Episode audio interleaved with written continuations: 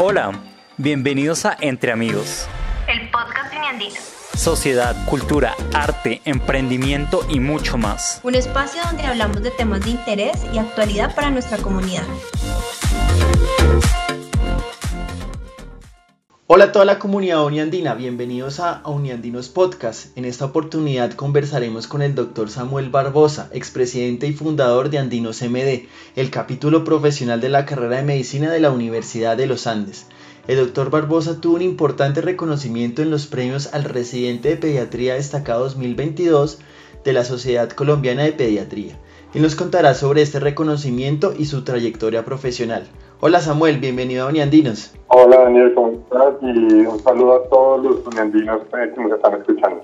Eh, ¿Por qué decidiste estudiar medicina en la Universidad de los Andes? Estudié medicina porque siempre quise eh, tener una profesión donde pudiera servir y digamos que indirectamente en todas las profesiones sirve, pero servir a la gente, servir, ayudar al, que necesita en una situación de fragilidad y la salud es, esa área, ¿no? Y particularmente los Andes me acuerdo mucho, una vez nos invitaron a una charla del programa de, de, de medicina de la facultad y estaba el doctor José Félix Patiño, uno de los fundadores de ese programa, padre, maestro de maestros de la medicina, y nos habló de por qué estudiar medicina en los Andes y entre las cosas que destacó que me llamó demasiado la atención fue un perfil eh, con una, un enfoque más flexible frente a lo que es el perfil tradicional médico, que fortalece y desarrolla el liderazgo y que va, de, eh, que va a tener un, un, programa innovador académico donde hay flexibilidad curricular, donde hay un componente interdisciplinario, donde hay eh, unas posibilidades de coterminales, o sea, que tenía todas las ventajas de lo que era la cultura de Uniandes, eh, pero a la vez pues desde un enfoque y desde la profesión médica. Entonces, claramente, yo me acuerdo que salimos de esa reunión y mi papá también me dijo, mire, ya no busque ninguna otra facultad de medicina más, usted va a estudiar en los años. Y bueno, ¿y qué te motivó a especializarte en pediatría? La pediatría fue, siempre me llamó la atención. Yo diría que trabajo con la población infantil más que la pediatría. Siempre me gustó trabajar con niños, siempre me gustó impacto que uno puede tener con, con, este grupo poblacional. Me encanta, digamos, la capacidad que uno puede influir en ellos en, un buen sentido. También, digamos, eh, que representan, digamos, esa esperanza y este futuro y este presente también inclusive de nosotros, de la sociedad, y que son un, un termómetro de la sociedad, ¿no? Lo que pasa con los niños y de lo que, que tanto la sociedad necesita transformada y, y, siempre me llamó la atención trabajar con población infantil. Entonces yo cuando roté medicina me pasó algo muy particular y era que yo estaba por una especialidad y yo decía, bueno, me gusta urología, pero me gustaría urología infantil. Eh, me gusta anestesia, pero me gustaría anestesia pediátrica. Me gusta cirugía, pero me gustaría cirugía pediátrica. Y todo era con población infantil. Y otro factor que me pareció fundamental y que me, me parece,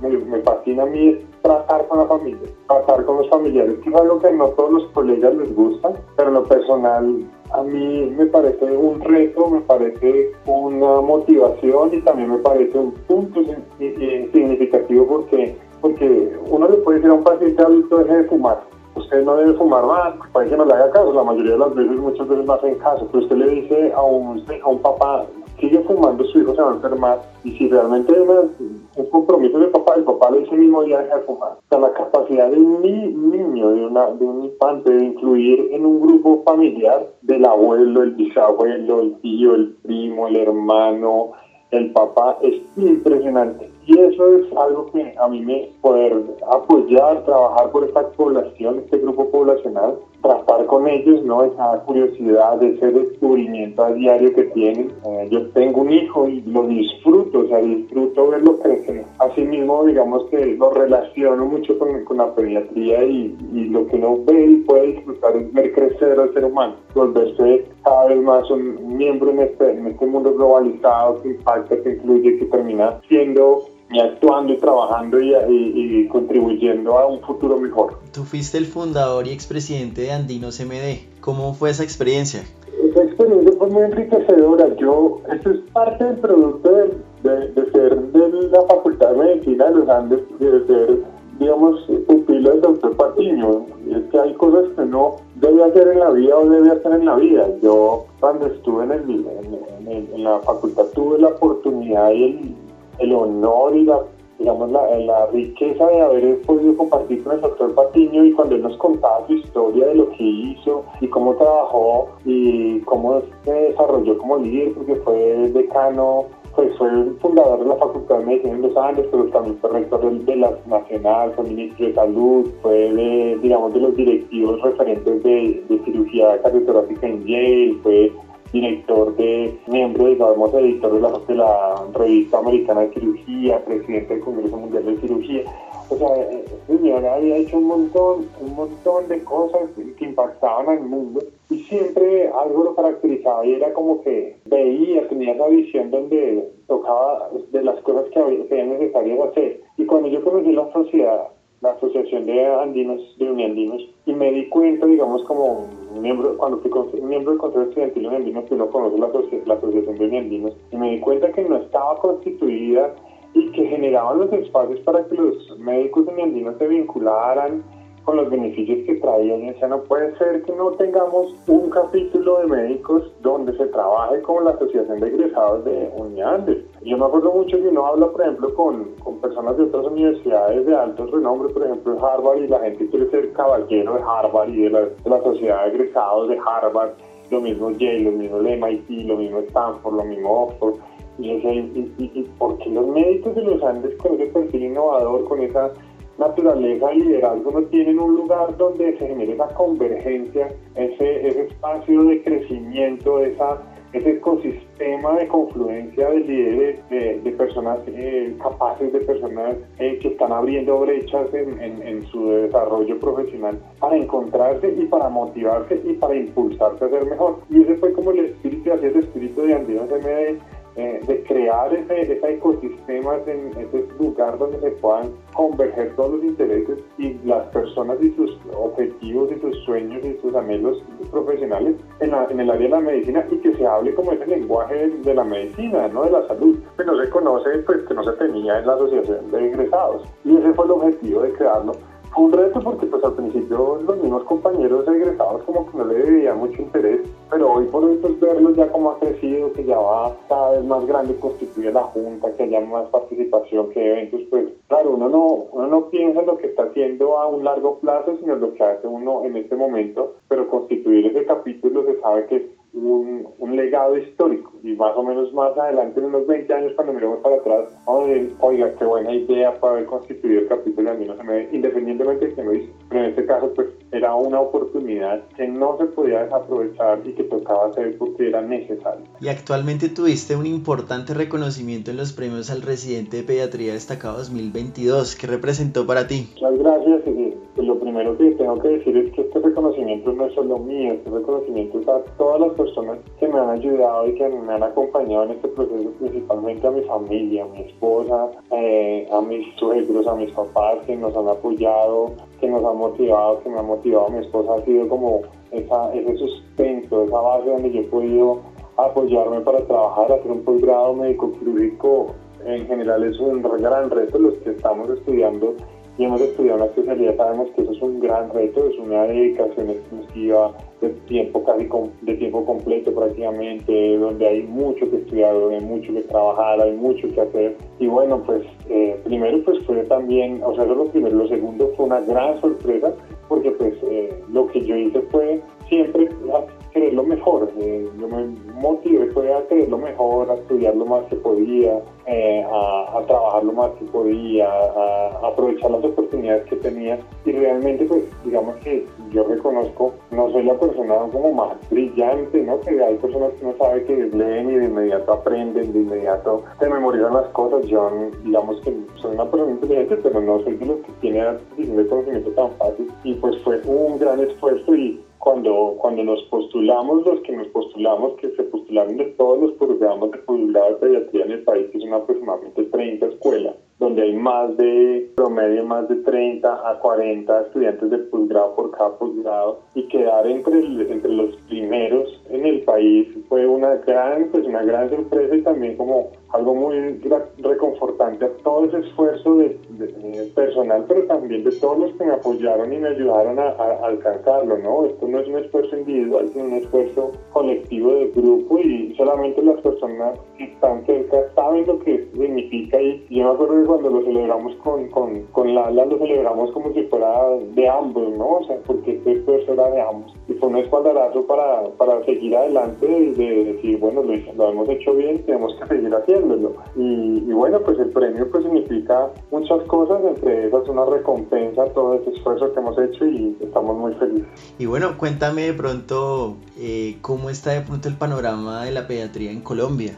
El panorama de la pediatría en Colombia, pues dependiendo del punto de vista, hay hay unos altos y unos altos y unos bemoles, digámoslo así. Eh, por un lado, pues eh, cada vez hay un hay una visibilidad de la necesidad de la participación, del cuidado y la protección de los niños. No lo veo, no ve, por ejemplo, el involucramiento más de los papás en el cuidado de los niños. Entonces, digamos que eso en la pediatría sí mismo es valioso. Eh, los papás hablo de papá, no mamá, sino del papá. Y, y, bueno, en, en, general del núcleo, de los núcleos familiares en el cuidado de los niños, el valor que se les ha dado cada vez mayor también pues hay grandes cosas por superar en nuestra nación frente a las inequidades e inequidades en, la población infantil, la pobreza y demás, eh, eso también afecta en el ejercicio profesional. Y cuando vamos a hablar de ejercicio profesional, pues tenemos la, ambivalencia. Por un lado, nos consideran prioritarios, pero por otro lado, pues eh, hay un, que como se declara una política de Estado, pues los incentivos económicos para desarrollo de la infraestructura en, población pediátrica en la,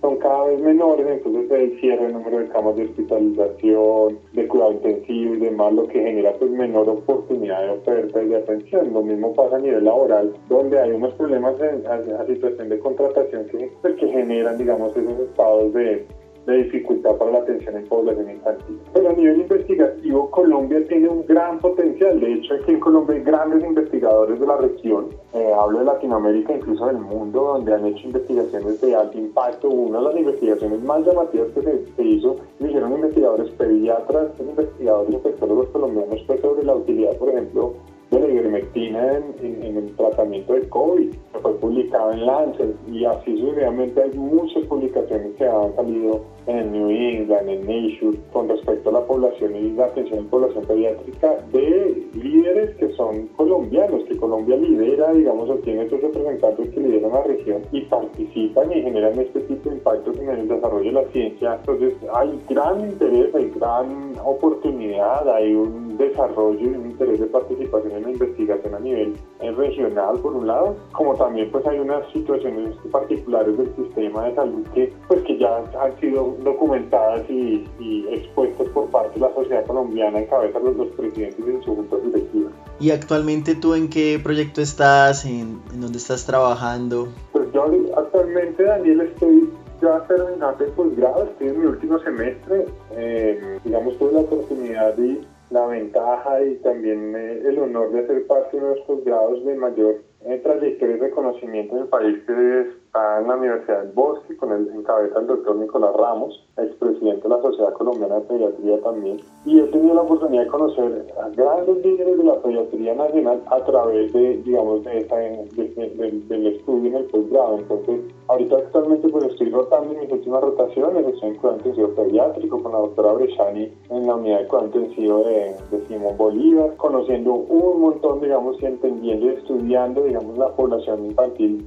eh, particularmente que eh, población infantil que sufre de quemaduras y todos los estados fisiológicos por ese estrés de la quemadura. Y ya pues digamos estamos próximos a terminar eh, pues, las próximas dos rotaciones que quedan y ya se finaliza el posgrado. Hemos tenido la oportunidad de podernos vincular a la Organización Internacional de Telemedicina y Telesalud. Encabeza la doctora Omidres, es la presidenta y ella me delegó la gran responsabilidad y a la vez el honor de, de liderar el digamos, el capítulo o liderar la, la comisión, puntualmente la comisión de, de salud infantil. Y en ese proceso de, trabajo hemos hecho estudios de revisión sobre la eficiencia la eficacia y la efectividad del uso de la telemedicina en, la, en proceso de atención en población pediátrica. Y bueno, y finalmente, ¿qué consejo o recomendaciones le darías a esos recién egresados de medicina de los Andes? Yo les diría que las cosas que uno puede hacer como egresado médico es hacer lo que uno anhela en el corazón hacer.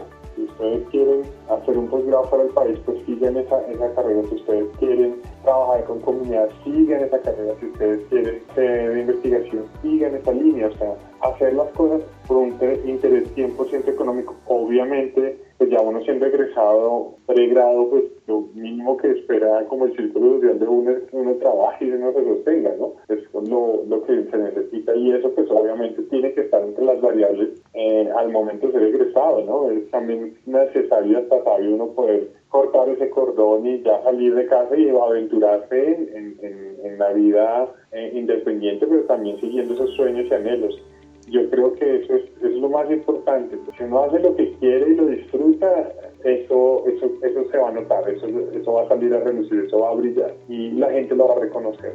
Hacer las cosas por lo que se disfrute, por lo que se quiere. Bueno, Samuel, muchísimas gracias por esta entrevista y gracias por tu tiempo. No, Daniel, muchas gracias y a todos, Andino, se me muchas gracias por este